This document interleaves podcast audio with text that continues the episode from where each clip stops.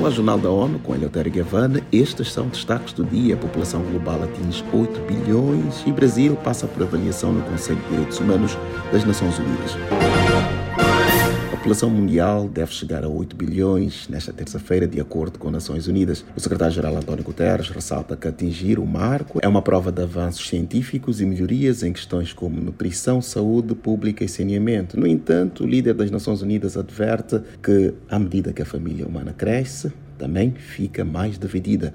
Acompanhe com Mayra Lopes. O chefe das Nações Unidas aponta a existência de bilhões de pessoas em dificuldades, centenas de milhões enfrentando fome e números recordes de habitantes do planeta fugindo de casa em busca de ajuda, além de questões como dívidas dificuldades, guerras e desastres climáticos. Para Guterres, a menos que seja superada a lacuna entre os que têm e os que não têm recursos, o mundo está se preparando para ser um lugar cheio de tensões, desconfiança, crise e conflito. Da ONU News em Nova York, Mayra Lopes. De acordo com a ONU, a população global levou 12 anos para crescer de 7 para 8 bilhões, mas chegará a 9 em cerca de 15 anos.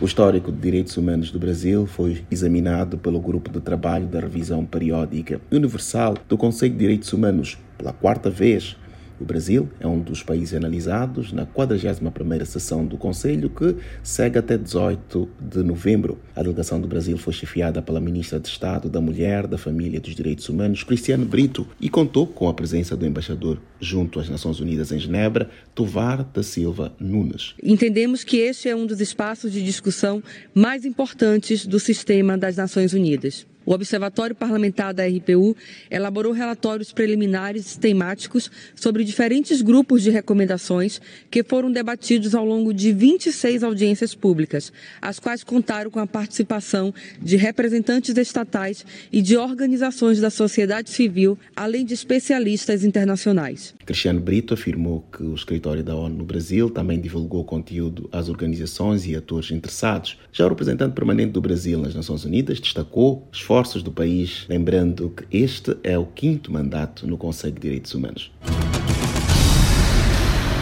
O brasileiro Saviano de Abreu esteve esta semana em Kherson, cidade portuária ucraniana, que recentemente deixou de ser controlada por forças russas. O porta-voz do Escritório dos Assuntos Humanitários no país, OSHA, fez parte de um grupo chefiado pela coordenadora residente, Denise Brown. A visita ao local foi feita na sequência da entrada de tropas ucranianas na área urbana. Foi o primeiro contacto dos residentes com a comunidade humanitária desde que a Rússia iniciou a ocupação da cidade em março cidade está há mais de duas semanas sem luz, sem energia elétrica, e por causa da falta de energia elétrica, também as bombas que levam água potável, água limpa para as casas das pessoas também pararam de funcionar. Então, as pessoas que ali estão, estão há mais de duas semanas sem eletricidade é, sem poder aquecer a casa delas, o sistema de gás ainda não está funcionando bem também, tem, tem, tem danos, e sem água potável, que uma das pessoas que eu conversei lá, um rapaz que eu conversei, falava, água para a gente é vida, é o mais importante, ele falava, e a gente já está duas semanas sem poder ter água. Isso é, é alguns dos problemas que eles estão enfrentando agora.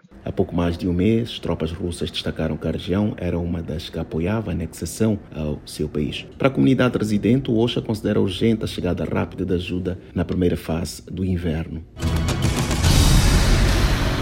O Manual de Planeamento Familiar Atualizado da Organização Mundial da Saúde, lançado esta terça-feira, traz informações para profissionais do setor sobre como proteger o acesso a serviços durante emergências. Os pormenores com Ana Paula Loureiro. O guia é referência sobre o tema com mais de um milhão de cópias distribuídas ou baixadas até o momento. Uma ferramenta de critérios médicos para o uso de anticoncepcionais também está disponível para download através de um aplicativo. Pela primeira vez, a edição de 2022 inclui um capítulo dedicado à orientação dos serviços de planejamento familiar para mulheres e adolescentes com alto risco de HIV.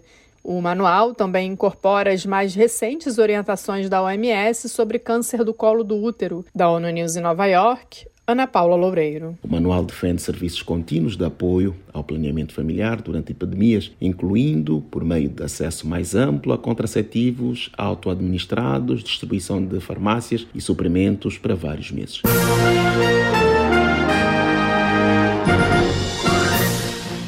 Este foi o Jornal da ONU. Confira mais detalhes sobre estas e outras notícias no site da ONU News em português e nas nossas redes sociais. E para nos seguir no Twitter, digite arroba ONU News.